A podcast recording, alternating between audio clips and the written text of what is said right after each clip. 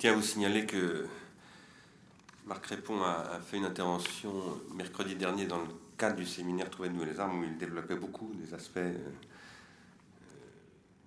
euh, la fin de son intervention d'aujourd'hui. Sur la sécurité. Sur la, question de la, sécurité. et, que, et que tout ça sera, je ne sais pas très bien quand encore, mis, mis, en ligne, soit sous forme de texte, soit sous forme d'enregistrement, sur le site d'Ars Industrialis. Merci Marc de cette mise en perspective historique et très précieuse. Euh, avant d'aborder mon, propos rédigé plus ou moins, euh, je voudrais réagir sur des choses que tu as dites, et en particulier au, début, quand tu parlais des technologies euh, de la participation. J'essaye d'avancer depuis quelques mois dans le sillage de travaux que j'avais fait plutôt dans le domaine de, dans le contexte du livre de la misère symbolique, la, question d'une organologie politique.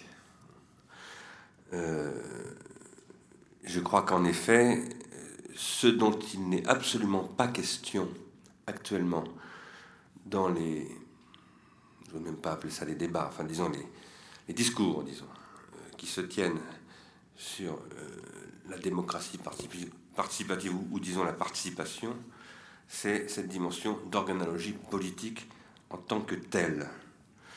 Personne ne nie que les technologies contemporaines rendent des choses nouvelles possibles, mais personne n'analyse, à ma connaissance en tout cas, sérieusement, je parle du côté des, des, responsables politiques, des représentants politiques, des candidats, etc.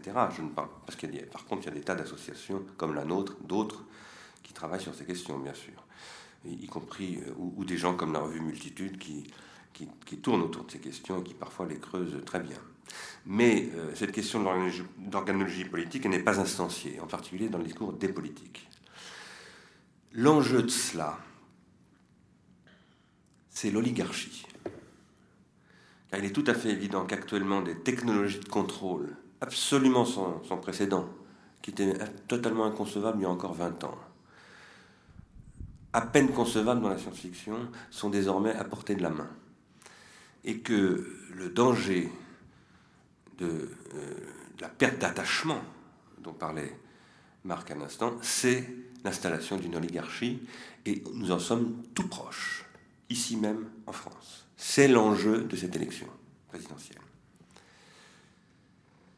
La deuxième chose que je voulais dire pour enchaîner sur ce que dit Marc, c'est que euh, le défaut de démocratie, qui est la condition de la démocratie, peut se retourner en incurie. Je tiens à ce mot d'incurie, c'est-à-dire d'absence totale de soins, car je, je crois que nous sommes aujourd'hui du côté aussi bien du monde économique en particulier de ce fameux capitalisme financier dont nous avons parlé ici même au mois de décembre dernier, que du côté des responsables politiques dans des situations très souvent d'intériorisation d'une situation d'incurie et de renoncement absolu à y changer quoi que ce soit. Ce qui est totalement intolérable, d'abord, et ce qui ne peut que conduire à l'oligarchie.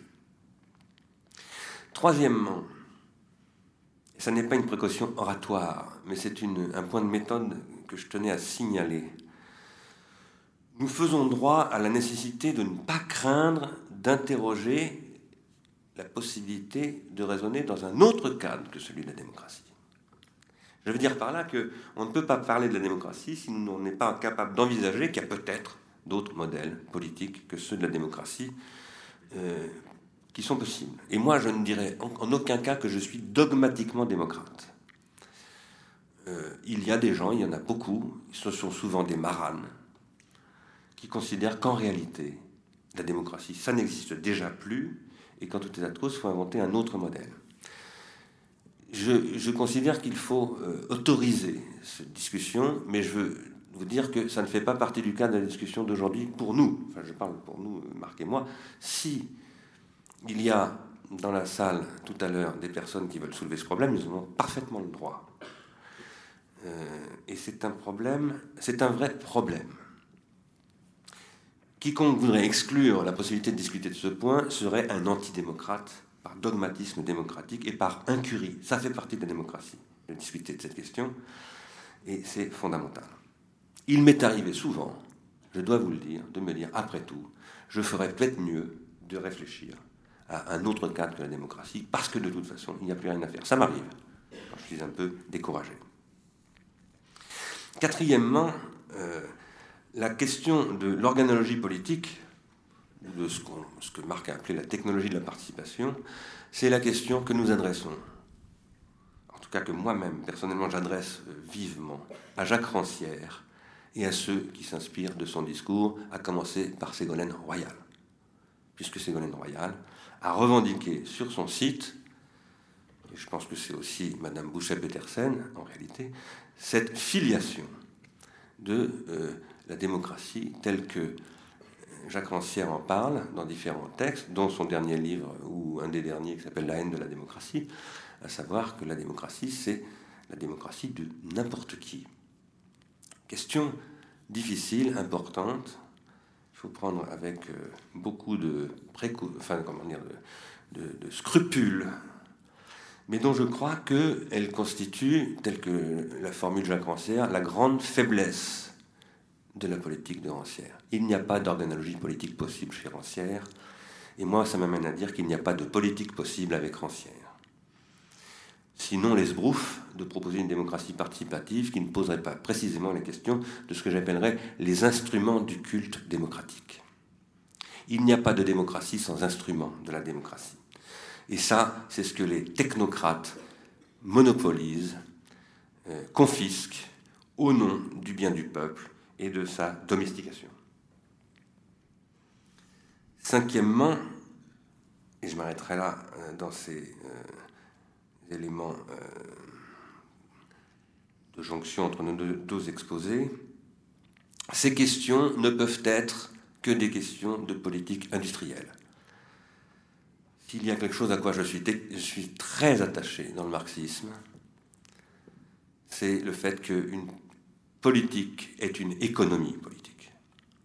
Et que parler de démocratie n'est possible, y compris pour un marxiste comme moi qui a lu toute la critique que Marx a pu faire de la démocratie formelle, que dans la mesure où l'on pose cette question de la démocratie dans un contexte d'économie politique qui est une question de politique industrielle c'est-à-dire de ce que Marx aurait appelé des moyens de production, ce qui ne sont pas pour moi des moyens de production, mais qui sont en revanche des vecteurs technologiques de la transindividuation. Et ici, il y a une question très spécifique, nous l'avons dit dès la première séance de Ars Industrialis il y a maintenant un an et demi, presque deux ans, c'est la question évidemment de ce que nous appelons les technologies de l'esprit, et en l'occurrence de ce que l'on appelle parfois maintenant le Web 3, ou disons ces technologies qu'on appelle collaboratives, et qui sont des enjeux de développement industriel absolument majeurs, sur lesquels Madame, Madame Royal ne dit absolument rien, ce qui euh, constitue une invalidation profonde de son discours. Mais ça peut changer. Nous faisons cette séance aussi pour faire en sorte que ça change du côté des militants et peut-être des membres de son gouvernement si elle est un jour élue. Alors, cela étant dit, je voudrais maintenant attaquer mon propos en posant un préalable qui ne fait que finalement reprendre ce que je viens de dire en le développant un tout petit peu. Le problème qui se pose à nous, qui est ce nous? Bah, Ici même aujourd'hui, nous, c'est les gens qui vivons en France et qui sont donc directement concernés par les enjeux de ce scrutin présidentiel, mais peut-être aussi les Européens pour lesquels ce qui se passe en France ne peut pas ne pas compter. Le problème qui se pose à nous, c'est d'abord celui d'un changement de modèle industriel. Ce n'est pas simplement celui d'un changement d'organisation sociale, par exemple comme participation politique, ou par exemple comme ce qu'on aurait voulu être naguère une modification ou une suppression de la propriété des moyens de production. Il s'agit d'organiser un changement d'organisation du travail et du marché, c'est-à-dire de la consommation. Il s'agit d'organiser un changement de la structure de l'appareil de production et de consommation, qui doit devenir en réalité autre chose qu'un appareil de production et de consommation. Cela doit devenir, et c'est là que Ségolène Royal touche juste pour une part, elle ou ses conseillers, cela doit devenir non pas simplement une démocratie participative, mais une société de participation. Faites-moi crédit sur le fait que je suis bien conscient de ce que le discours de Jacques Chaban-Delmas en 1972 parlait d'une organisation participative de la société, après 68 d'ailleurs. Ça mériterait des analyses approfondies. C'est quelqu'un qui est tout à fait respectable, Jacques Chaban-Delmas. Et, et, et qu'on y revienne, je n'ai pas fait ce travail, bien évidemment. C'est là où Ségolène Royal donc toucherait juste, pour une part, mais c'est aussi là où elle est très dangereuse, si elle ne va pas au bout de son intuition, c'est-à-dire si elle ne transforme pas cette intuition en un concept, et en un concept politique. C'est là où elle risque de produire une énorme déception. Cette nécessité est sentie, la nécessité d'une participation, par Ségolène Royal comme par toutes sortes d'autres gens, et je dirais en particulier par tous ces, gens qui, sur Internet ou dans ces médias, s'emparent des possibilités participatives sans avoir attendu ni Ségolène Royal, ni quiconque d'ailleurs pour le faire, parce que ça fait déjà des années que ces processus se mettent en place, surtout dans la jeunesse, et surtout dans le monde des industries culturelles, ou de ce qui constitue une espèce de contre-industrie culturelle. Cette nécessité est sentie, mais elle n'est pas ou peu théorisée. Elle l'est un peu, il y a par exemple Philippe Aigrin, que nous avons invité ici, a écrit des choses là-dessus. Manuel, Castel essaye de, penser des choses comme ça. Il y a des théoriciens de cela, mais je dirais qu'elle est peu théorisée et en général, elle n'est pas politiquement théorisée, ni économiquement théorisée. Elle est plutôt théorisée comme, je dirais qu'elle est, qu'elle est théorisée culturellement. Elle est déjà partiellement pratiquée à travers le réseau Internet, et c'est parfois très important. Wikipédia est clairement quelque chose de cet ordre-là. Et moi, je considère que Wikipédia, c'est quelque chose de très important, même si ça doit être critiqué. Mais en tout cas, ça n'est ni pensé, ni organisé par des puissances publiques mutualisant euh, euh, des réflexions à moyen et à long terme dans cette optique. Et ce, le fait qu'elle n'est ni pensée ni organisée, sous prétexte qu'elle s'auto-organise et que le concept qui serait le bon concept pour penser ce processus qui est en cours, ce serait le concept d'auto-organisation. Ce qui est un point de vue extrêmement idéologique et à mon avis très dangereux.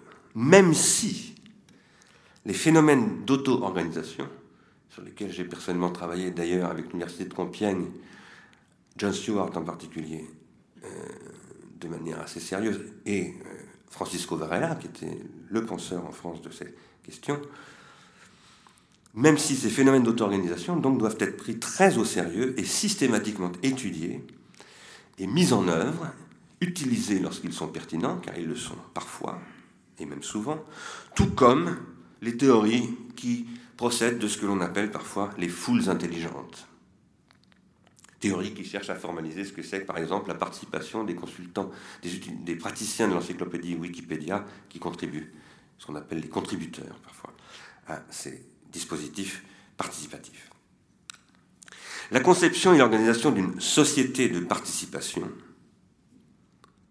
qui n'est rien d'autre que la relance d'une individuation psychique en tant qu'elle est toujours déjà aussi collective et en cela participative, je ne vous citerai pas Gilbert Simondon, il y a des dizaines de citations de Simondon qui vont dans ce sens-là. Simondon est le philosophe de ces questions.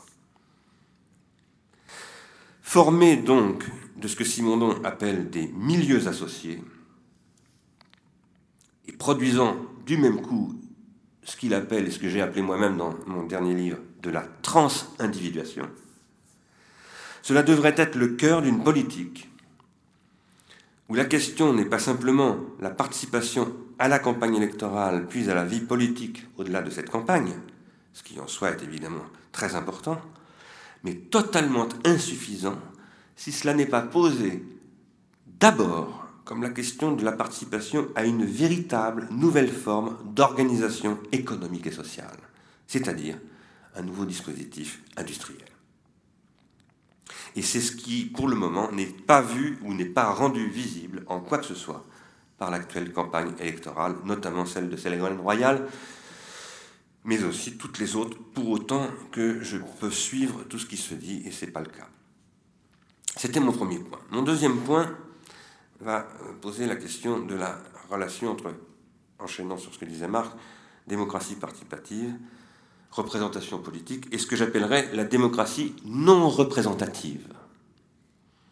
Faute d'une vraie politique industrielle, sociale, culturelle, de recherche et de développement, c'est un des éléments majeurs du lien entre tout cela d'ailleurs, et en particulier quant aux technologies coopératives et participatives et quant à leur rôle dans la vie économique et sociale de demain, la démocratie participative de Ségolène Royal ne peut apparaître que comme une opération d'émiettement de la pensée, c'est-à-dire d'affaiblissement de la pensée, d'affaiblissement de la citoyenneté. La pensée est collective. Elle est la collection d'individualités qui pensent et dialoguent, et qui par là forment des milieux associés. Je renvoie ici à la conférence que j'avais faite sur ce sujet, je crois que c'est au mois de juin dernier, qui est en ligne, et qui produisent ces milieux associés de la sociation, par où les individus se trans-individuent. Cela, cela s'organise. Et c'est cette tâche d'organisation, c'est la, tâche d'organiser cela que l'on appelle la politique. C'est ça, la police. Démocratique ou pas, d'ailleurs. Si on dit que la politique, c'est ce qui est composé par des citoyens, et si on pose qu'un citoyen, c'est celui qui, en s'individuant, participe à l'individuation de la cité, et réciproquement, alors ça, c'est la politique, quelle qu'elle soit. Démocratique, euh, monarchique, etc. Cette organisation se produit par des dispositifs de représentation.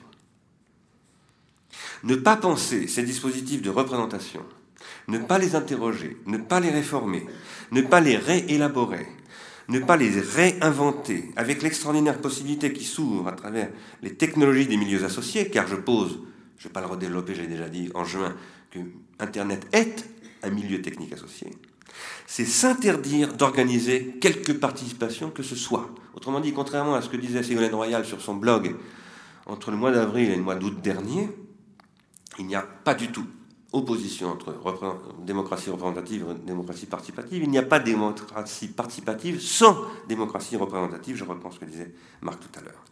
Les dispositifs de représentation politique, cependant, sont aujourd'hui devenus nocifs.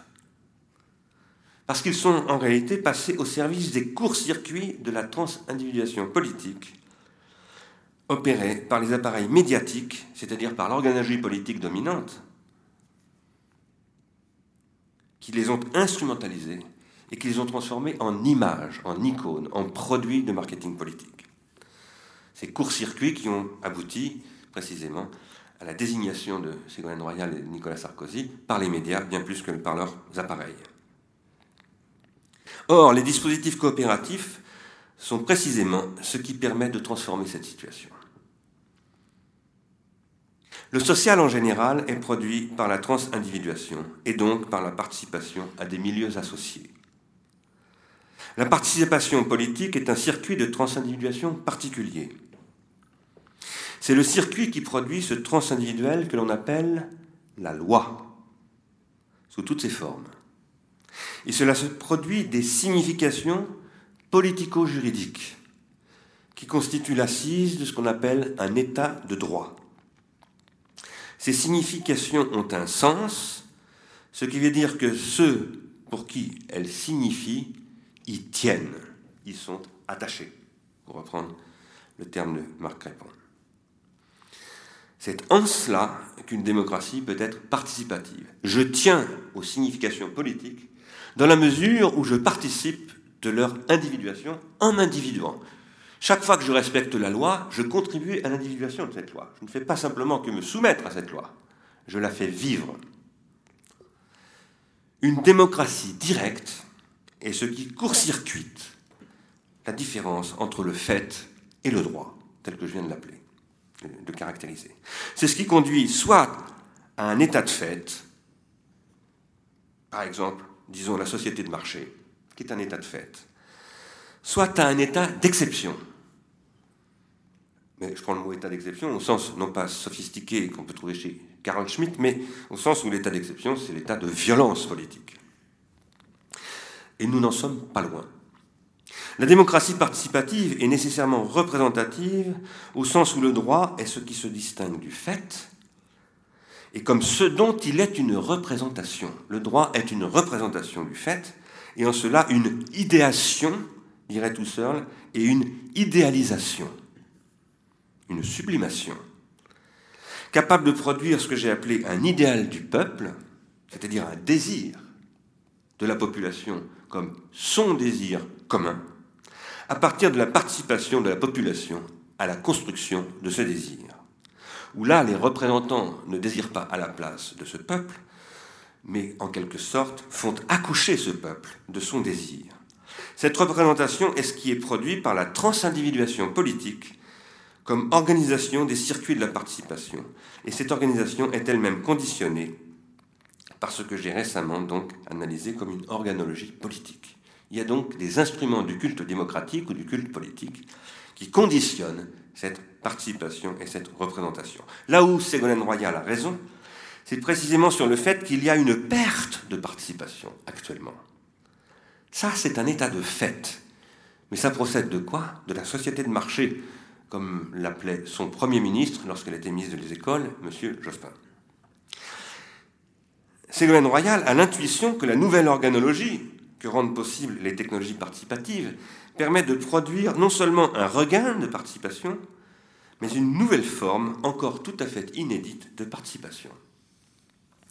Là où elle a tort, c'est quand elle oppose participation et représentation. Il s'agit d'inventer de nouveaux dispositifs participatifs de représentation. Et ce qu'elle ne voit pas, c'est qu'un tel projet est tout autant industriel que politique, donc c'est un projet d'économie politique. Je dirais que Ségolène Royal partage ici euh, ses erreurs avec certains idéologues de l'Internet qui posent que Internet c'est anarchique et que ça ne doit absolument pas être structuré, hiérarchisé et organisé. On y reviendra peut-être dans la discussion.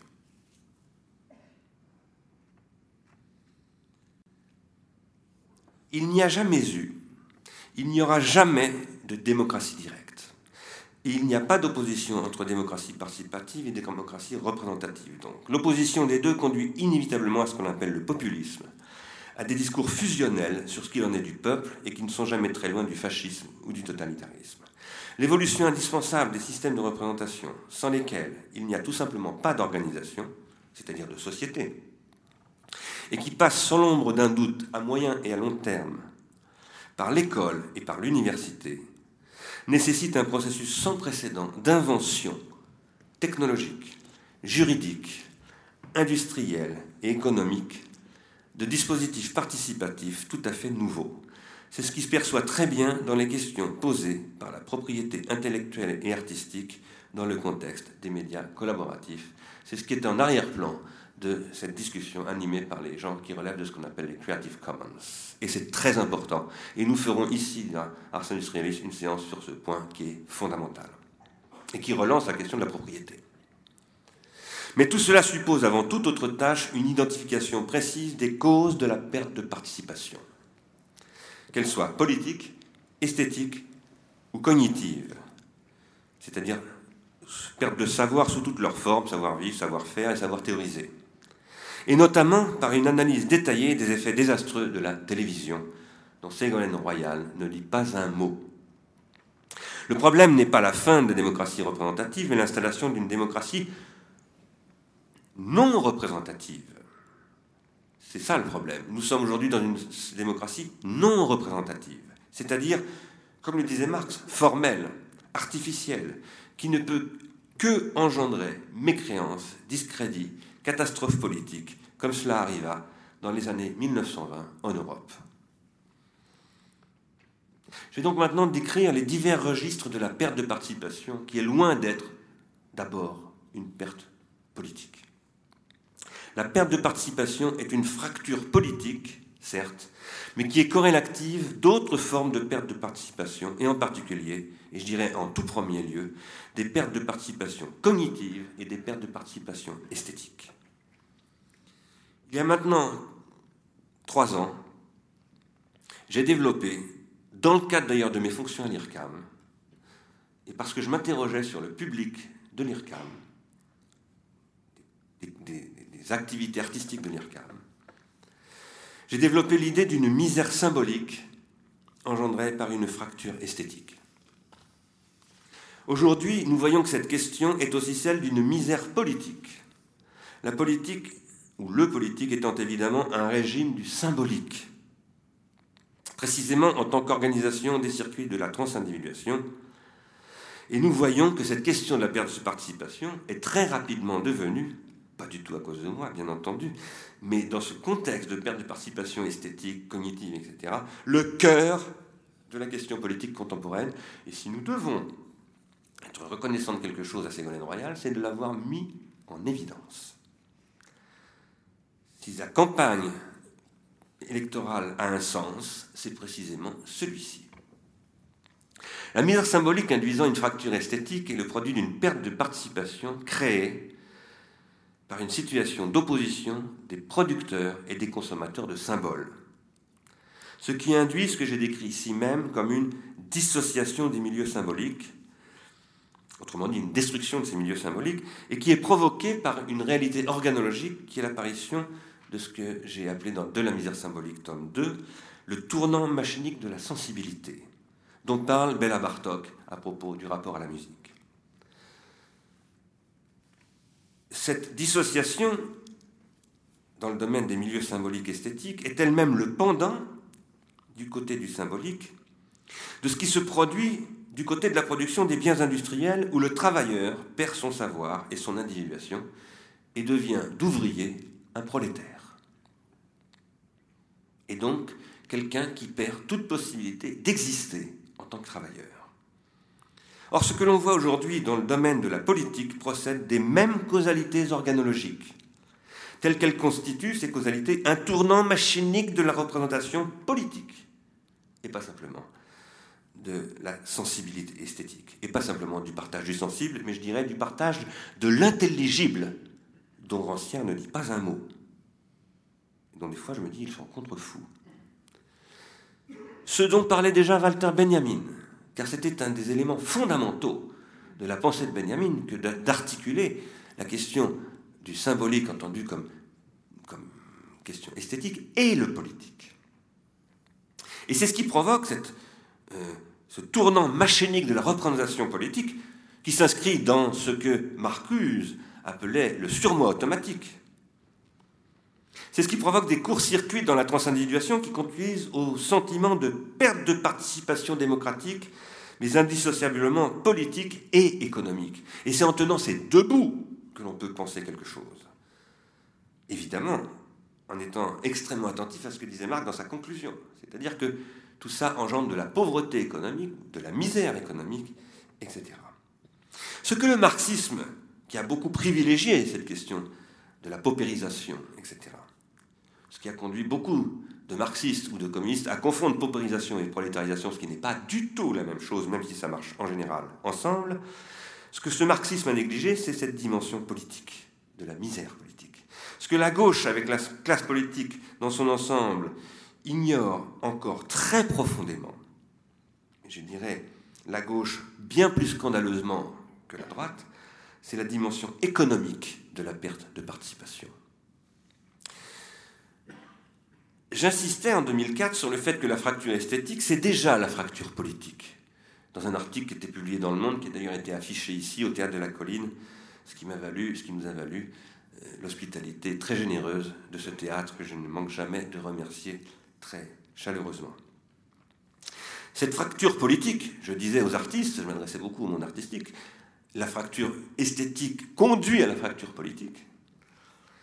Cette fracture politique, c'est la fracture de la démocratie. Et cette fracture de la démocratie s'appelle, enfin je l'ai en tout cas appelée comme ça, la télécratie.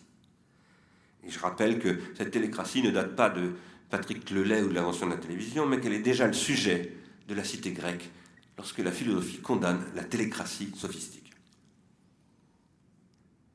Sauf qu'à l'époque, cette télécratie sophistique ne passe pas par des machines, qu'il n'y a pas eu de tournant machinique de la, de de la de la représentation politique, mais elle passe par une rhétorique, par une technique que l'on enseigne à l'école à tous les jeunes citoyens. à la grande différence de ce qui se passe après le tournant machinique de la représentation politique.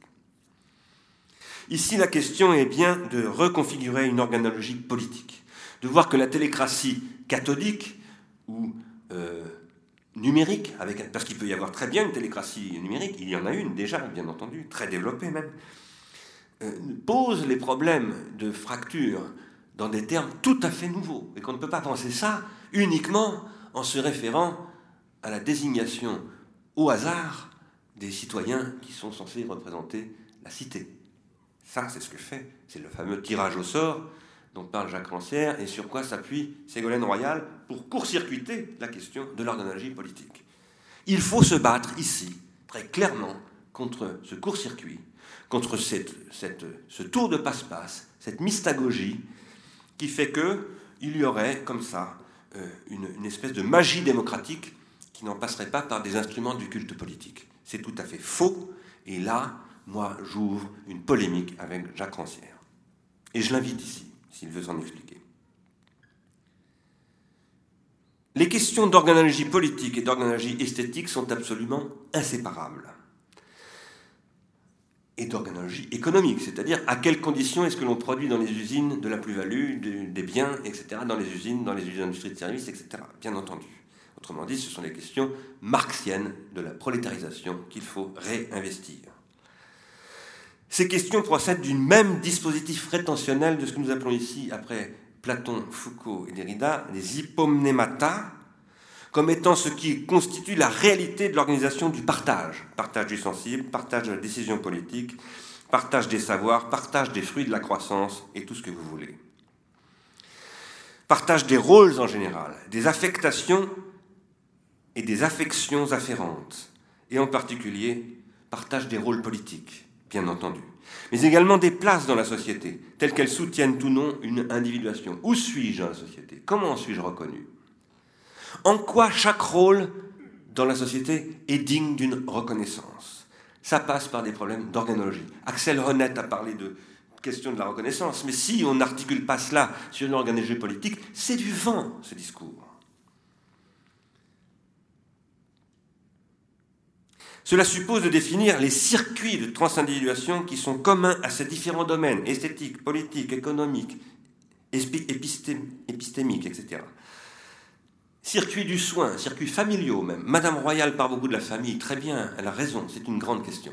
Mais si elle ne parle pas de la télévision, de la maltraitance provoquée par la télévision sur les familles, des, grands-pères aux petits bébés, en passant par toutes les structures euh, nouvelles qui apparaissent, nouvelles formes de familles, y compris euh, les familles euh, homoparentales, les familles monoparentales, etc., elles se moquent du monde. Cela suppose donc de, définir les circuits de transindividuation de tous ces domaines, dont la famille, et de légiférer quant à l'accès, de légiférer, c'est-à-dire de proposer des lois, car c'est ça la politique, quant à l'accès de tous aux formes de savoir et aux collectifs de pratique que requièrent ces savoirs. Car un savoir qui n'est pas pratiqué n'est pas un savoir. Ici se posent à nouveau frais les questions d'un dialogue de Platon fondamental, formidablement analysé par mon ami commun avec George Collins, Tom Cohen, qui est le protagoras sur lequel je vais revenir dans un moment. Le tournant machinique de la sensibilité, comme de la production matérielle, mais aussi et plus généralement de toutes les formes d'échange symbolique en tant que technologie culturelle et cognitive, comme technologie de l'esprit autrement dit, c'est le fond organologique de la dissociation tous azimuts. C'est ça qui organise structurellement.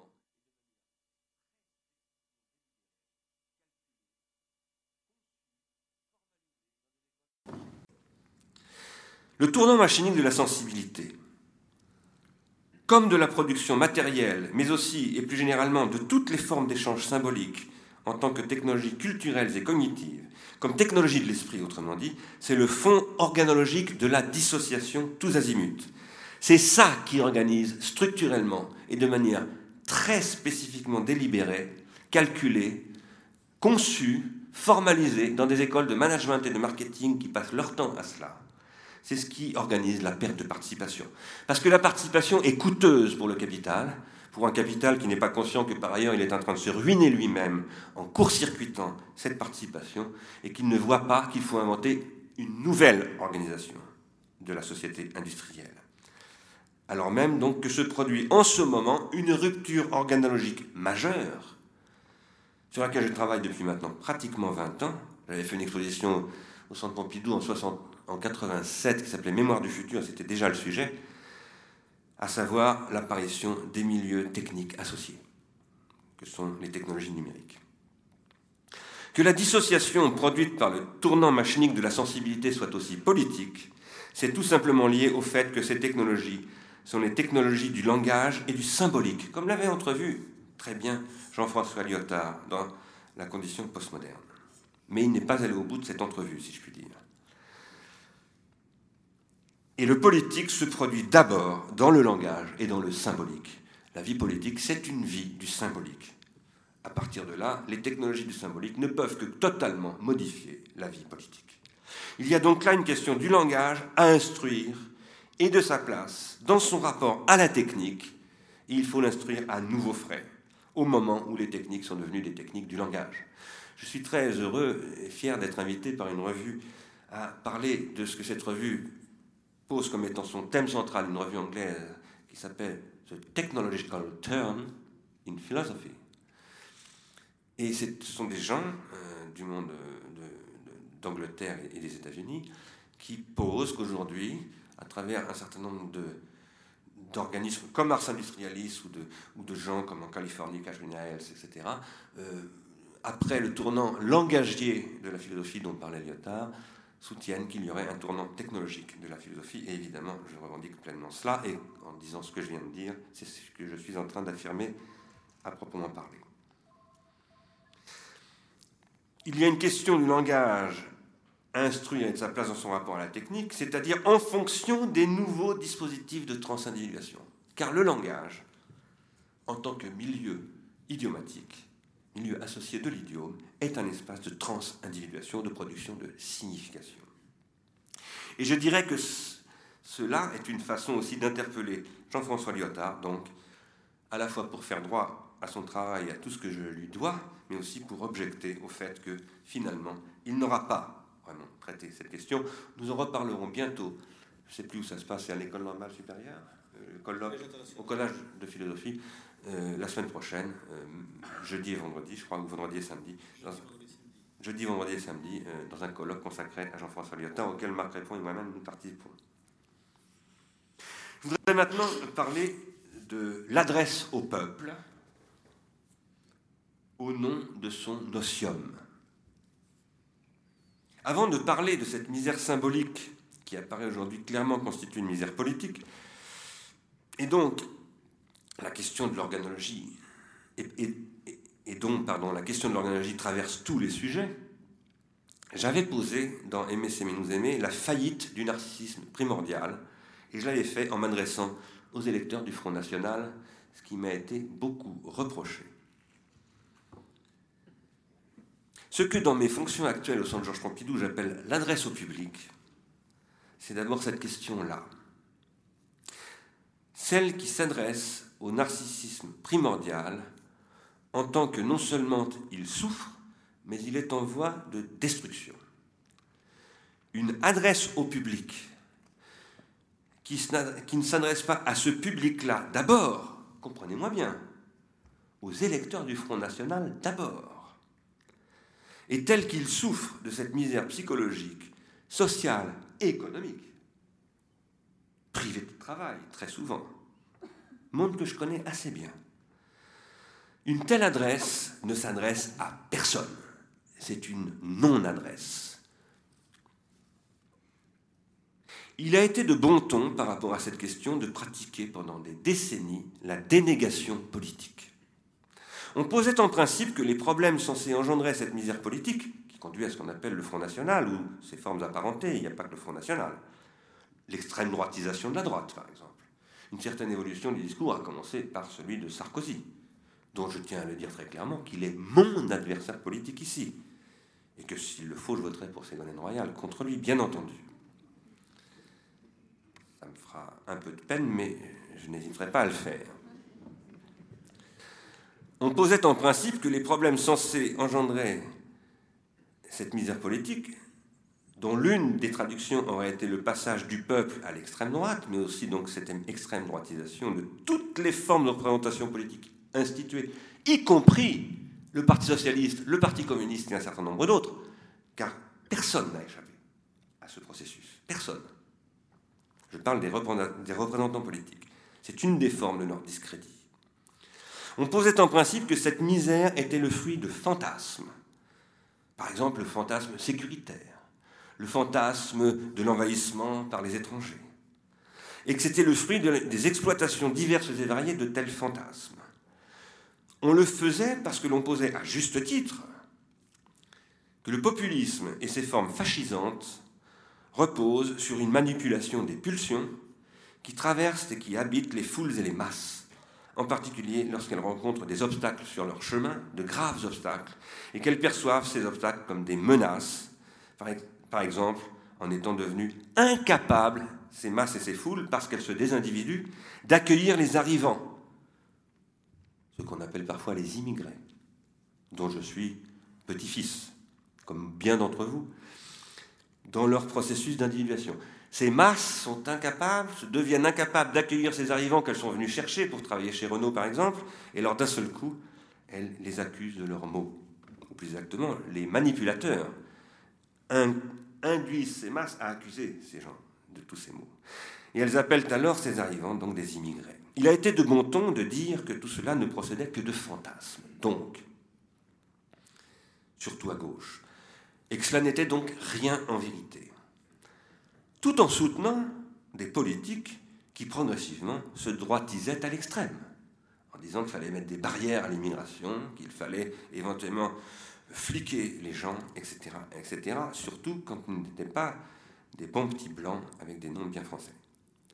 Et ça conduisait inéluctablement à adopter des, politiques, des politiques à droite comme à gauche, de bouc émissaires, pour masquer l'absence d'analyse quant à la causalité réelle de ce que j'appelle donc la faillite du narcissisme primordial telle qu'elle est engendrée par la misère de tous, sous toutes ses formes, je dis bien de tous, y compris des gens qui vivent dans les beaux quartiers, car elle les affecte tout autant que les pauvres, mais pas dans les mêmes conditions, souvent des conditions moins douloureuses évidemment, et telle que celle-ci procède, cette misère, précisément d'une perte de participation.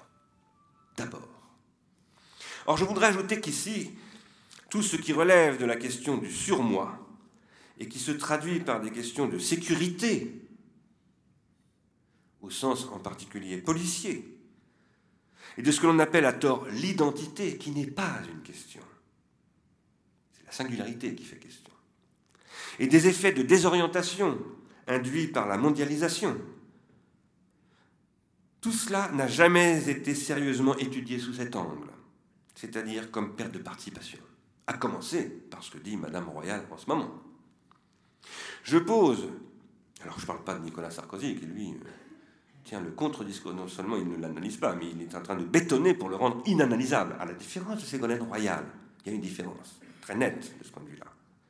Je pose que ce sont des problèmes d'individuation et de changement de régime d'individuation qui sont ici en jeu, et j'ajoute que ce changement de régime d'individuation, dont la mondialisation est un cas, et qui renvoie à ce que j'ai appelé ailleurs l'internation, et non pas l'international, renvoyant ici à ce que Marcel Mauss, en tant que militant de la deuxième ou la troisième internationale socialiste, euh, euh, revendiquait comme tel dans un texte fameux qui m'a été signalé par Franck Cormeret, est avant tout structuré par une transformation organologique. Ce qui se joue là est une transformation organologique. Or, la mutation organologique qui s'annonce comme nouveau milieu associé soutien d'une politique industrielle des technologies de l'esprit et qui permet de rompre avec un tournant machinique qui avait systématiquement produit de la dissociation et donc de la perte de participation, tournant machinique de la sensibilité, de l'intelligence, de la politique, etc. C'est ce qui doit conduire à reconsidérer la tâche d'élaborer un nouvel ossium du peuple. Si le problème de la démocratie participative est une vraie question politique, il ne peut l'être que comme la question de cet ossium du peuple, qui est la question que posa Jules Ferry en 1881, en posant qu'un peuple ne se constitue qu'à la condition d'accéder à des idéalités. D'abord, par la capacité de savoir lire, de savoir compter, d'apprendre l'histoire de la France, la géographie de la France, et puis d'aller en classe de lettres, et finalement de pouvoir accéder éventuellement à la propédeutique, à la rhétorique, et finalement à l'école normale supérieure. Si une politique de la perte de participation, de la lutte contre la perte de participation, et donc d'une démocratie participative, ne pose pas cela comme son objectif central, c'est du vent. Ça n'est pas une politique, c'est un marketing politique, c'est-à-dire une anti-politique. Je pose qu'une politique européenne doit être d'abord la politique d'une reconstitution d'un tel ossium du peuple européen, et qu'en France, nous devons commencer par le faire chez nous. Ce qui, dans la culture, distingue ce que le culturalisme des anthropologues décrit comme comportement et mode de vie, ce qui donc désigne une autre sphère, la sphère de l'extraordinaire, à laquelle tous participent de près ou de loin, mais qui est sur un autre plan, la culture au sens euh, du ministère de la Culture, c'est-à-dire l'esprit, les œuvres littéraires, la philosophie, les savoirs, les arts, etc., ou les cultes religieux. Il y a certains pays où le ministère de la Culture est aussi celui des cultes. Ce n'est pas, euh, pas le ministère de l'Intérieur et des cultes, c'est le ministère de la Culture et des cultes. Et c'est très intéressant. Dont l'Iran, où j'étais invité, et j'ai parlé devant le ministre de la Culture et des cultes, en l'occurrence du culte islamique, pas des cultes, du culte islamique. Cette différence qu'il y a entre la culture, telle que les anthropologues disent n'importe quel comportement humain est culturel, et bien entendu je reprends cela à mon compte, et le fait que par ailleurs on désigne par culture quelque chose qui est sur un autre plan que les comportements ordinaires, j'appellerais ça le culte de l'extraordinaire, c'est cela qui constitue la différence entre ce que j'appelle aussi depuis quelques années, mais évidemment ces mots ne sont pas de moi, ils sont anciens, l'osium et le négocium. Cette différence, c'est ce qui constitue des plans de consistance. Et c'est ce qui les entretient en faisant cette différence comme un soin, cura, thérapema. La politique est un tel soin, proche des cultes, ce qui fait que souvent la politique devient une théocratie. La culture est un culte, et cela veut dire qu'elle est d'abord un soin. Mais comme tous les soins, il y a des instruments de ce soin. Appelons ça les instruments du culte. Aujourd'hui, ces instruments doivent être changés. Ça ne veut pas dire qu'on doit abandonner les instruments du passé. Jamais un culte ne se constitue en abandonnant les cultes, les instruments du culte précédent. Jamais. C'est toujours par un réinvestissement. Et je prends le mot investissement au sens où j'en ai parlé ici, au mois de décembre quand je parlais de l'investissement durable et du capitalisme comme investissement du désir. Appelons les instruments du culte d'aujourd'hui, par exemple, les blogs. Ce sont de nouveaux instruments du culte. Évidemment, la question des blogs étant un cas cette question de l'instrumentalité des cultes, c'est-à-dire de l'organologie politique, si vous m'avez bien compris, c'est une question très difficile à penser ça va extrêmement vite. Jamais aussi rapidement ne se socialiser une technologie, une pratique sociale. Je vous rappelle que en l'espace de euh, le podcasting, vous savez tout ce que c'est. Euh, vous pouvez le pratiquer sur le site d'Ars Industrialis. Il y a un an et demi, vous ne le saviez pas parce que ça n'existait pas. Le podcasting est apparu en mai-juin, euh, au moment où nous créions cette association. Aujourd'hui, tout le monde pratique le podcasting. Les blogs, vous ne saviez pas ce que c'était il y a deux ans. Aujourd'hui, il y a des dizaines de millions de blogs dans le monde, peut-être des centaines déjà maintenant. Ça se produit à une vitesse absolument foudroyante. Il faut penser cette vitesse aussi.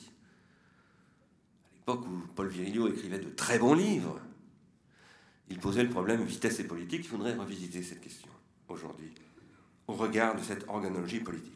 Nous retrouvons ici les questions qui formaient l'horizon de ce que j'avais appelé donc des investissements durables au mois de décembre. Et pour le dire autrement, la démocratie participative doit être la reconstitution de circuits politiques de l'investissement durable, qui ne se réduit évidemment pas à l'investissement économique et capitalistique. mais à l'investissement du désir démocratique en tant que tel, dont les hommes et les femmes politiques en tant que représentants sont les responsables et non pas les bergers, comme le croit non seulement Heidegger, mais Jean-Claude Milner. Ça ne peut être que l'investissement dans un objet de désir commun. Tu n'es pas d'accord Tu nous diras tout à l'heure.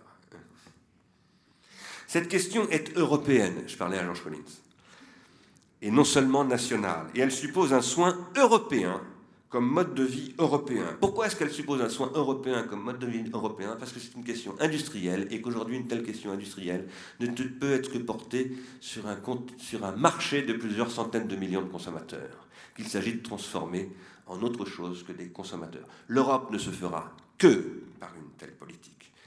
Et il paraît que M. Barroso commence à s'intéresser à ce que nous racontons. Je vous le dis parce que j'ai rencontré quelqu'un qui est à la Commission européenne et qui m'a dit Monsieur Barroso commence à s'intéresser à ces questions de technologie culturelle, etc. Et pourquoi est-ce que vous n'iriez pas le rencontrer? C'est une bonne nouvelle. Monsieur Barroso est un libéral, c'est bien connu. Et donc, il semble que des libéraux commencent à se poser de sérieuses questions. Tant mieux. Je m'approche de ma conclusion. Je n'y suis pas encore tout à fait. Et j'ai encore un peu de temps. Euh, je l'appellerai français, encore un effort ce que l'on a appelé le divertissement, et qui est devenu le monde des industries culturelles, qui s'est confondu avec le mot de loisir par une esbrouffe signée Alain Touraine. Loisir qui veut d'abord dire liberté. J'écris ton nom. Et non divertissement ou distraction. Jamais le loisir n'a été un divertissement ou une distraction. Mais bien au contraire, une attention la distraction, c'est ce qui distrait l'attention, c'est-à-dire ce qui la détruit. Le, loisir, c'est une attention, pas du tout une distraction, ou un divertissement. Cela a complètement le modifié, cette évolution, qui est ce que Adorno appelait les industries culturelles, le sens de ce que l'on appelle la culture, laquelle a toujours été bien plus qu'un processus de divertissement, et bien au contraire, celui d'un effort la culture, c'est un effort. Un effort individuel ou un effort collectif. Comme on parle par exemple de culture physique. J'essaye, pour ma part, pour des raisons thérapeutiques, psychiques et somatiques, de faire tous les matins de la culture physique. Et il n'y a pas de culture physique sans effort. Et si vous avez pratiqué la culture physique, moi-même j'ai pratiqué le jogging pendant un bon moment, je fais aussi du vélo souvent, bah, vous connaissez le pied qu'on peut se prendre à faire des efforts physiques. Et je plains ceux qui ne connaissent pas ce bonheur, que j'ai découvert tardivement. Il n'y a pas non plus de culture morale, spirituelle et politique sans effort. La culture est l'expérience d'un effort qui donne de la joie. C'est ce qui fait de l'effort une joie, et de la joie ce qui nécessite un effort, et qui se présente dans l'évidence de cette nécessité. Il est extrêmement difficile à notre époque de parler dans ces termes, et ce, pour plusieurs raisons. Je les analyserai pas en détail, la liste est extrêmement longue, mais j'en dirai quelques mots rapidement. Après tout ce discours de la jouissance, que l'on a confondu avec la joie, du fait que le radical latin tardif est le même, Gaudia. Après cette culture, la jouissance qui a dominé les années de la dite contre-culture, venue de Californie et ailleurs, et surtout tout ce discours du capitalisme qui s'est tenu au XIXe siècle, pour obliger les ouvriers à travailler. Vous vous souvenez peut-être de ce texte de Max Weber qui explique qu'un ouvrier ne veut pas travailler plus. Vous savez ça, euh, au XVIIIe siècle, on s'aperçoit que si on augmente le salaire de l'ouvrier, il travaille 10 heures par jour, on l'augmente de 10%, il supprime une heure de travail. Alors ça ne va pas du tout, le capitalisme a besoin d'un temps de travail disponible. Maintenant, c'est un temps de cerveau disponible, mais à l'époque, c'est un temps de corps disponible. Donc, on va. Weber dit la paupérisation, elle est produite d'abord à cause de ça. Ce n'est pas, pas pour augmenter les marges de la plus-value, c'est pour obliger le travailleur à travailler. Ce dispositif capitaliste a tenu un discours sur l'effort en disant c'est pas beau de ne pas vouloir faire l'effort et a confondu l'effort avec un travail qui n'est plus un travail parce que c'est pas un travail. Cet ouvrier qui est en train de se prolétariser ne travaille plus, il est employé. Pas du tout la même chose. Moi je considère que ce qui s'est dit, par exemple, dans les livres de Dominique Méda, de Jeremy Rifkin et de tant d'autres sur le travail, repose sur une confusion catastrophique entre l'emploi et le travail. Je pense aussi qu'André Gors et beaucoup de ses amis ou des gens qui travaillent autour de lui, dans la revue Multitude entre autres, sont pas assez attentifs à cette distinction, même si c'est celle-là qu'ils essayent de penser précisément. Mais je pense de manière souvent un peu confuse. Ces discours, soit celui de la contre-culture qui a dévalué l'effort comme étant celui de ce que Marcuse appelait le principe de rendement, c'est-à-dire l'application du principe de réalité au niveau d'un capitalisme industriel extrêmement efficient, utilisant les industries culturelles euh, systématiquement, ou bien le discours de la bourgeoisie du XIXe siècle, qui euh, faisait donc d'une culpabilisation du repos, c'est-à-dire d'un temps de loisir qui aurait pu être consacré à autre chose qu'à la subsistance, mais à l'existence, euh, son, son, propos moral et moralisateur a fait qu'il est devenu impensable de poser que l'effort est l'essence de toute culture. C'est d'ailleurs donc par une soumission au travail forcé que l'on a conduit à la prolétarisation. Excusez-moi, j'ai déjà dit ça. À partir de là, donc, il est devenu impossible de faire de l'effort le sens de la culture, et c'est pourtant maintenant le temps d'y revenir. Et quand je dis que c'est le temps d'y revenir, ça y revient tout seul. Si vous allez sur notre site d'Ars Industrialis, vous trouverez un bon, bon nombre de nos textes traduits en néerlandais.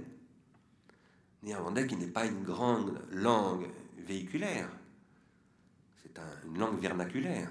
Eh bien, pourquoi est-ce que nous sommes traduits en néerlandais? Nous sommes aussi en japonais et en pas mal d'autres langues. En portugais, je crois, en espagnol.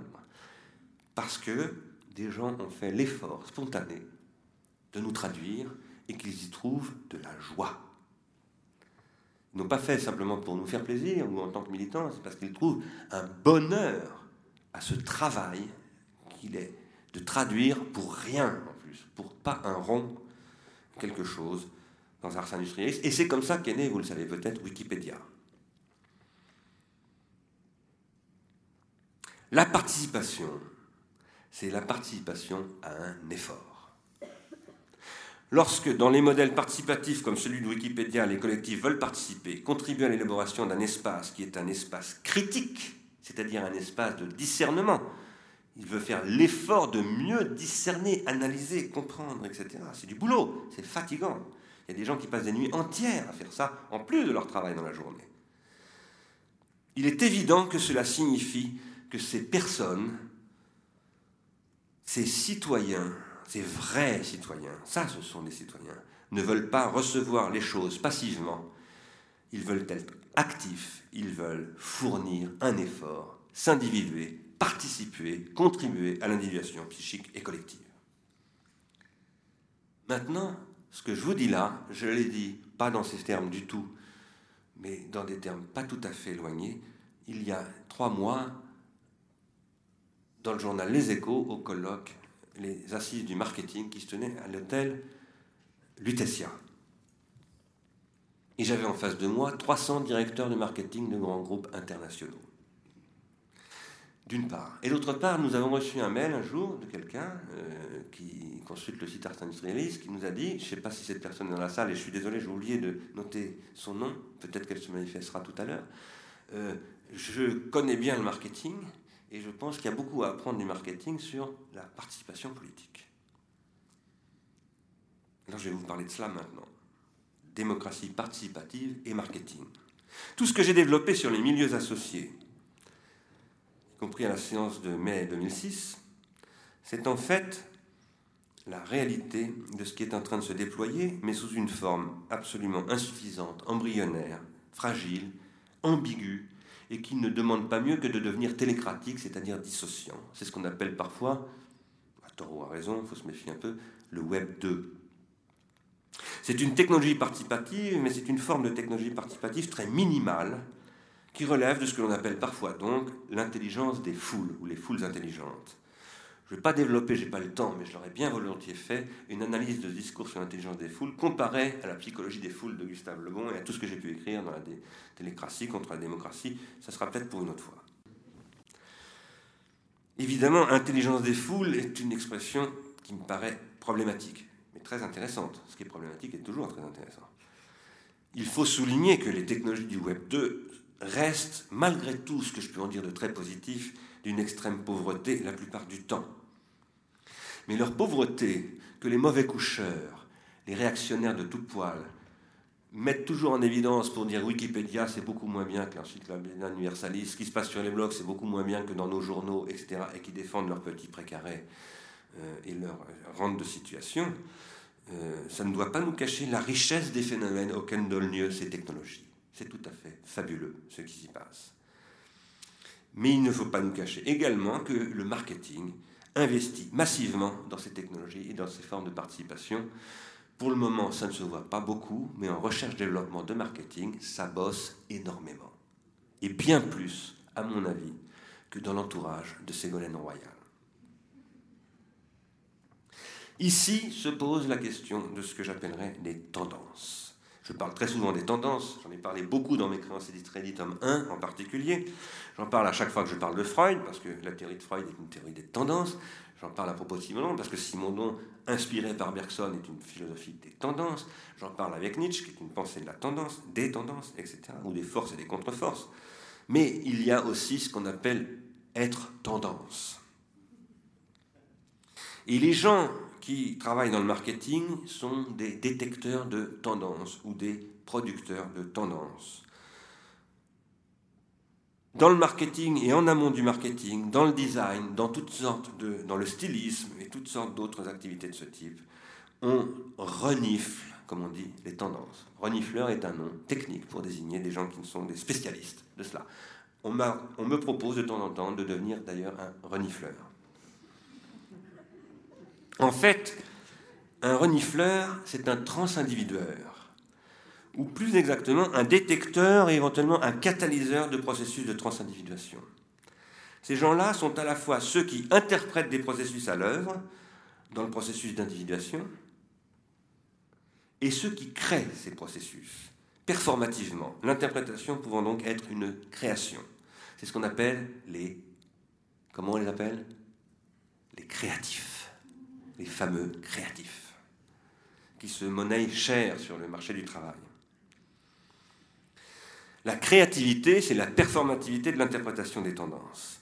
Les créatifs détectent un potentiel de transformation dans le pré-individuel et ils le, ils renforcent en utilisant, c'est là que se repose le problème de l'organologie, non seulement politique, esthétique, épistémique, etc., mais de l'organologie du marketing et de la publicité, il détecte un potentiel, il le renforce en utilisant un dispositif rétentionnel qui peut passer par des panneaux publicitaires, qui peut passer par la télévision, qui peut passer par des nouveaux services créés en option sur des appareils comme celui-là, toutes sortes de choses. Ces dispositifs rétentionnels, ce sont des appareils de sélection.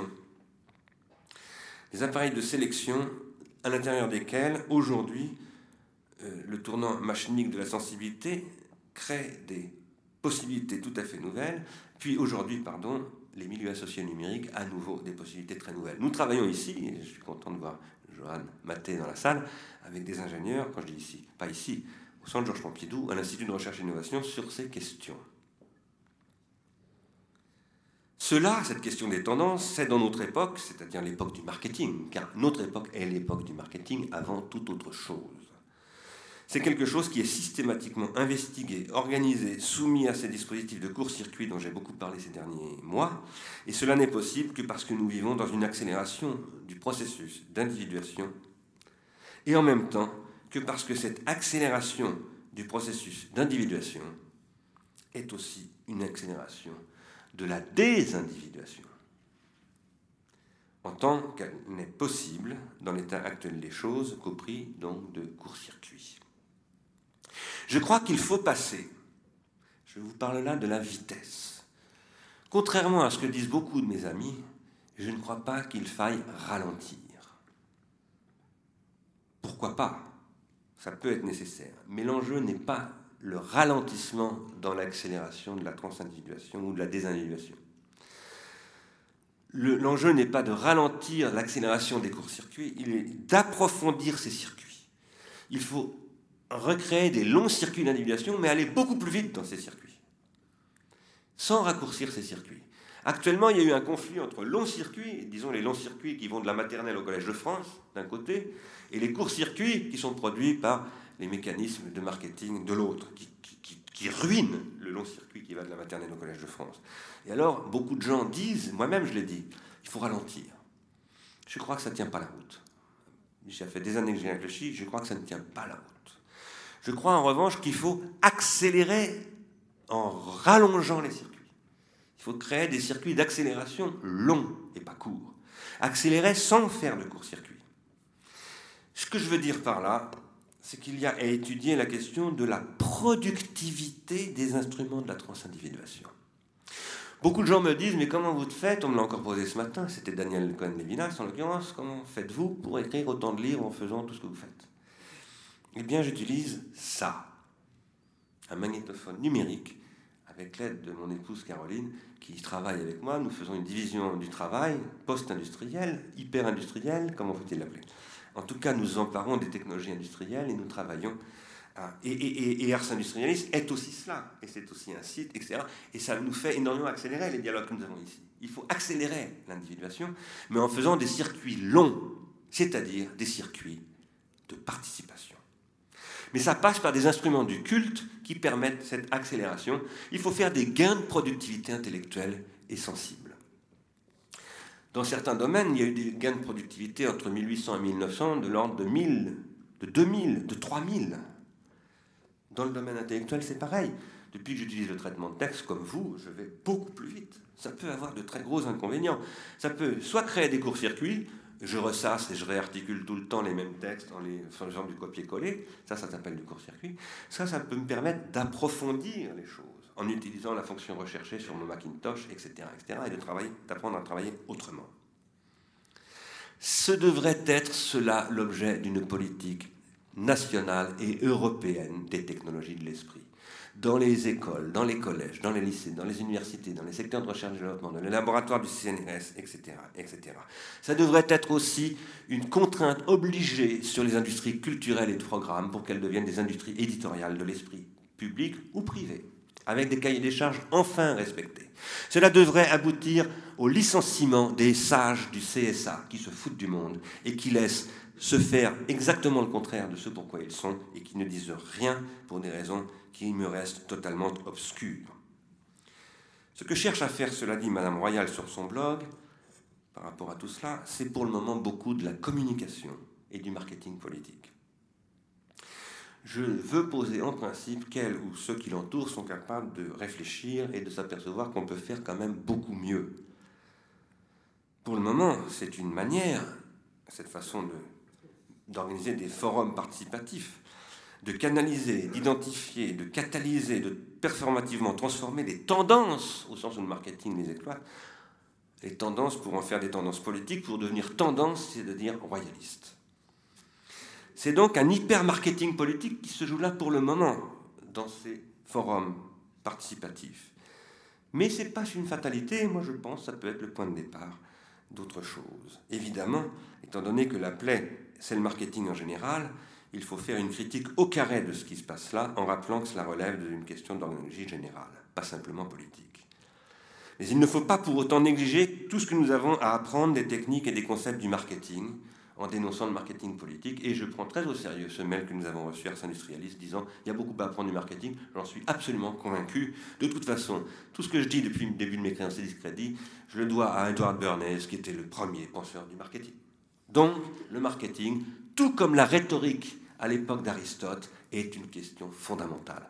Aristote a écrit les analytiques contre Platon en disant mais ce que disent les sophistes, il faut le prendre très au sérieux, la rhétorique c'est fondamental, ce n'est qu'à partir de là qu'on pourra créer une logique, c'est-à-dire une ontologie. Je dis moi aujourd'hui, il faut travailler avec les gens du marketing, étudier ce qu'ils font, parce qu'ils font des choses très intéressantes, et en plus on a besoin du marketing dans la société industrielle. Je vais conclure bientôt. En vous disant que je voudrais vous parler, pour cette conclusion, je ne trouve pas, j'ai perdu quelque chose. Tiens. Je voudrais parler de la philosophie comme participation. Donc je vais revenir maintenant à Protagoras, mais j'ai perdu une feuille. Elle est là. Dans le dialogue Protagoras, dialogue éponyme, Protagoras explique le personnage, donc le sophiste justement. Le sophiste Protagoras, qui est un démocrate, face à Socrate qui ne l'est pas. Protagoras explique que nous avons tous la possibilité de discuter l'avenir de la cité. En droit, sinon en fait. Et chez moi, avoir le droit de discuter de la cité, cela veut dire le droit de philosopher, de participer à l'individuation psychique et collective. Personne ne contesterait à quiconque dans la cité d'avoir voix au chapitre, dit Protagoras. Il argumente en disant que le mythe d'Épiméthée de Prométhée dit que Zeus a donné en partage, Moira, la possibilité à tous d'accéder à l'Aïdos et à la Diké, à ces consistances que sont la honte et le sentiment de l'injustice, d'y accéder à tous, bien qu'elles n'existent pas. La justice et l'honneur, c'est-à-dire ce qui est la contre-honte et la contre-injustice. Il n'y aura jamais, on le disait ce matin au Collège de philosophie, de justice ou d'honneur parfait. Moi, je pose que c'est cela, philosopher. Philosopher, c'est penser l'individuation de la cité en posant en principe que tous peuvent le faire. Et là-dessus, Socrate est d'accord. La preuve, dans le Ménon, il dit à Ménon, ton esclave, fais-le venir ici. C'est pas un citoyen. Même un esclave peut philosopher, dit Socrate. Mais il n'est pas d'accord pour dire, alors est-ce que c'est Socrate ou est-ce que c'est Platon? En réalité, je crois que c'est plutôt Platon, personnellement. Mais je me trompe peut-être. Parce qu'il est certain que Socrate n'était pas un démocrate. En tout cas, dans le Protagoras, Socrate dit pas politiser, tous politisés. J'en suis pas sûr. Est-ce qu'il ne faut pas être ce que les conseillers de Madame Royale appelleraient un expert Ce que Heidegger appellerait un gardien du troupeau, un berger, pour vraiment faire de la politique? Est-ce qu'il ne faut pas être, autrement dit, un citoyen professionnel? Non, répond Protagoras. Tous les citoyens ont cela en partage. Mais ces citoyens sont cordonniers pour les uns, agriculteurs pour d'autres, boulangers pour le troisième. Tous peuvent devenir citoyens, dit Protagoras. Et non seulement ils le peuvent, mais ils le doivent. Citoyens, c'est-à-dire philosophes. C'est-à-dire aussi artistes, dirait Joseph Beuys. Je dis que tous ceux à qui je m'adresse sont philosophes. Si je m'adresse à eux, philosophes. Ils le sont au moins en puissance, sinon en acte. Et mon travail à moi de philosophe, en tant que je suis philosophe à plein temps, payé pour cela par la République, aujourd'hui, mais il fut un temps, c'était le temps béni de la philosophie, où les philosophes n'étaient pas payés par la République, mais étaient d'abord des amateurs de sagesse, des amateurs. Mon travail de philosophe, donc, philosophe salarié ou de philosophe salarié de l'idéal, comme dit Milner, ou de philosophe comme Socrate, passionné, parce que je suis un noble, cela dit. Hein. C'est-à-dire que j'ai des esclaves qui travaillent pour moi. C'est de faire passer à l'acte les citoyens qui ne sont pas philosophes à plein temps. Et cela s'appelle chez Socrate la maïotique. C'est ce qu'il dit à propos de l'esclave de Ménon, et donc Boyce dit tous sont des artistes, ça veut dire pour moi la même chose, en puissance. Et l'œuvre de Boyce, dans ce cas-là, c'est d'ouvrir ces gens à leur être artiste en acte, comme boulanger ou comme infirmière, dit Joseph Boyce. Cela étant donc, premièrement, le passage à l'acte de la philosophie et de l'art suppose des pratiques. Le partage du sensible, que tous ont en commun, cette faculté de juger politique et artistique, qui est commune à tous ceux qui sont humains, parce qu'en réalité, elle est de l'ordre du désir, en tant qu'il est capable de sublimer, non seulement qu'il en est capable, mais qu'il est constitué par la sublimation, et en tant qu'il est essentiellement ce pouvoir de sublimation, cela suppose, pour se développer, l'ouverture d'espaces transitionnels. Je vous parle maintenant de Winnicott. Ces espaces transitionnels dont Winnicott dit l'espace de l'artiste, l'espace de l'esprit, c'est le nounours devenu espace du social. Le nounours comme technologie, artefact et pharmacone d'un soin que la mère ne peut plus donner à travers son sein et pourquoi la techné intervient tout à coup. C'est cela qui permet de faire passer à l'acte cette puissance en la dotant et en l'outillant. De nounours, donc ceux de Winnicott, peut-être ceux d'un être messager. Mais en tout cas aussi ce nounours que Hermès apporte au nom de Zeus à tous les mortels et qui s'appelle l'écriture, c'est-à-dire le pharmacon, l'upomnésis. Hermès, dieu de l'écriture, qui est aussi celui qui surgit à la fin du mythe raconté par Protagoras. Écriture et autres techniques hypomnésiques de l'osium qui supposent et que l'on développe des pratiques qui sont en tant que telles participatives. Deuxièmement, il est toujours très difficile, lorsque l'on parle en tant que philosophe professionnel, ou disons à plein temps, ou déclaré comme tel, et en tant qu'on voue son existence à la philosophie, ce, que ce dont j'essaye de faire que ce soit mon cas, il est difficile de tenir ce double discours, avec tout ce qu'il peut avoir de duplice, d'ambigu, d'auto-leurrant, double discours qui consiste à poser que d'une part, tous sont philosophes en puissance, mais que le philosophe en acte, celui qui est philosophe professionnel, ou à plein temps, est là pour les faire accoucher de leur philosophie, ceux qui ne sont pas professionnels. Et que du coup, ceux-là doivent l'écouter et ne veulent pas l'écouter. Ceux-là, qui ne sont que des amateurs, voire purement en puissance sans même le savoir, parce qu'être amateur c'est au moins aimer, ils pensent avoir le droit de parler sans écouter. Et ils ne veulent pas comprendre qu'il y a là aussi à pratiquer une écoute qui est celle d'un espace transitionnel spécifique de la philosophie. Que bien sûr, à la différence du cordonnier, de l'agriculteur ou du boulanger, car nous ne sommes pas tous des cordonniers et des agriculteurs, et nous n'avons pas besoin de l'être, puisqu'il y a la division du travail, nous reconnaissons chez le boulanger un savoir faire cuire le pain, Tandis qu'ayant tous voix au chapitre quant à l'avenir de, la cité, nous ne voulons pas admettre que nous devons faire l'effort, c'est-à-dire pratiquer le culte, vouer le culte de l'effort de devenir philosophe, c'est-à-dire amateur non seulement de, de sagesse, Sophia, mais de police, philo-politique en quelque sorte. Et que pour cela, nous devons faire confiance à ceux qui se vouent à cet effort en permanence, à savoir les philosophes et bien que ceux-là soient eux aussi, les philosophes, soumis à l'intermittence du passage à l'acte, ce que j'avais décrit dans mes créances et discrédits, à savoir qu'on ne peut jamais être philosophe à plein temps. On ne cesse de ne pas être philosophe. Dieu seul peut jouir de ce privilège, disait Simonide, d'être toujours en acte. Il y a là, en effet, une difficulté fondamentale à poser à la fois que tous sont philosophes et que tous ne le sont pas immédiatement, tandis que certains le sont devenus, mais ils le sont devenus médiatement. C'est difficile parce que cela semble toujours vouloir dire taisez-vous, écoutez ma leçon, je vais parler jusqu'à 5 heures, vous n'aurez pas le droit, le temps de discuter. Ah bon? Je m'arrête, je vais m'arrêter. Ce n'est pas du tout cela que cela signifie. Cela signifie cette médiateté, dans la langue de Socrate, dialectisée, c'est-à-dire transindividué. Mais donnez-vous des règles de transindividuation, de dialectisation. Donnez-vous des règles d'organisation de la parole. Donnez-vous des représentants, des temps de parole, etc. Le langage ne se fait pas n'importe comment. On ne peut pas parler n'importe comment.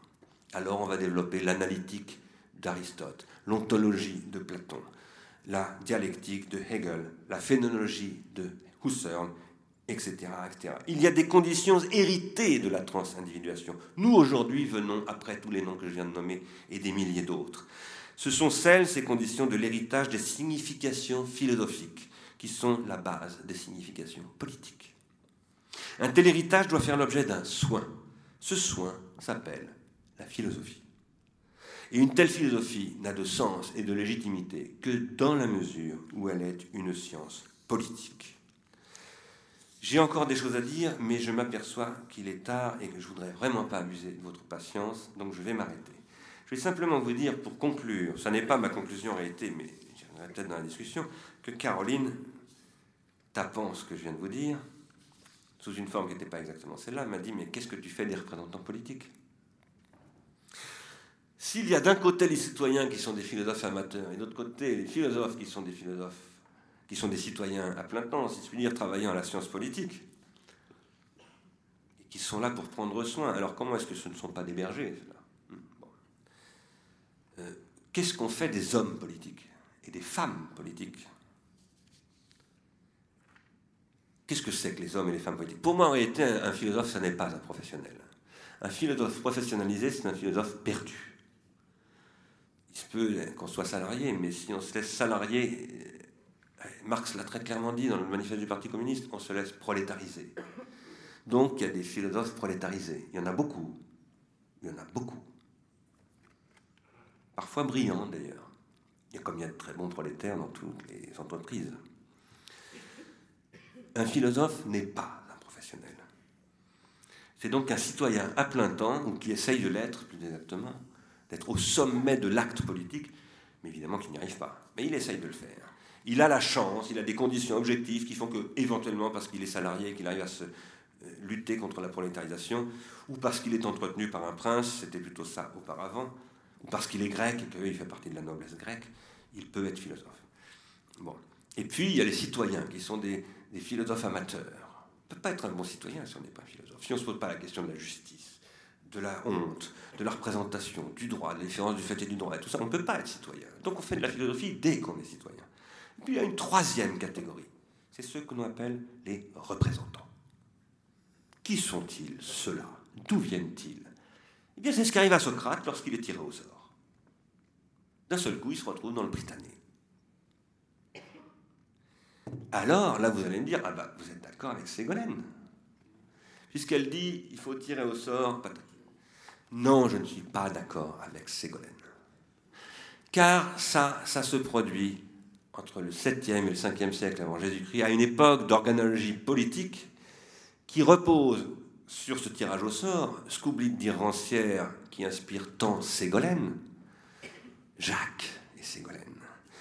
C'est que ce citoyen, il n'est possible, éligible au hasard, que pour autant qu'il est allé chez le grammatistes c'est-à-dire le sophiste, se former aux lettres, à la rhétorique, etc. C'est-à-dire qu'il est cultivé. Il connaît Homère, il connaît Simonide, il connaît Thalès, il connaît beaucoup de choses, il sait lire et écrire, il sait ce que c'est que l'astronomie, la géométrie et tant d'autres choses. C'est se foutre du monde que de poser que n'importe qui peut être citoyen en oubliant de parler de cette organologie. Or aujourd'hui, nous avons une autre organologie qui s'est installée qui a mis en place de nouveaux modes représentatifs, dont d'ailleurs Marc a parlé, a fait la généalogie dès le XIXe siècle. Et aujourd'hui, les représentants politiques professionnalisés sont articulés sur des dispositifs que j'appelle des dispositifs rétentionnels, à l'intérieur desquels ils produisent des sélections qui passent par des scrutins, c'est ça qui va se produire au mois d'avril et au mois de mai, et ils ont des comptes à rendre, ils passent par l'ENA, ils passent par des structures de partis, moi-même j'ai fait l'école fédérale du Parti communiste français, je m'y ai beaucoup appris, et ce sont ces dispositifs, ces organismes qu'on appelle parfois aussi les corps intermédiaires, etc., qui forment les représentants politiques professionnels, qu'il faut avoir à l'œil, mais dont on ne peut pas se passer. Ça fait partie de l'organisation politique, ça s'appelle la division euh, du travail politique. Voilà. Je vais m'arrêter là, je n'ai pas fini tout à fait, mais si ça vous intéresse, je mettrai en ligne la fin de mon texte. Je vous remercie beaucoup de votre attention et nous ouvrons la discussion.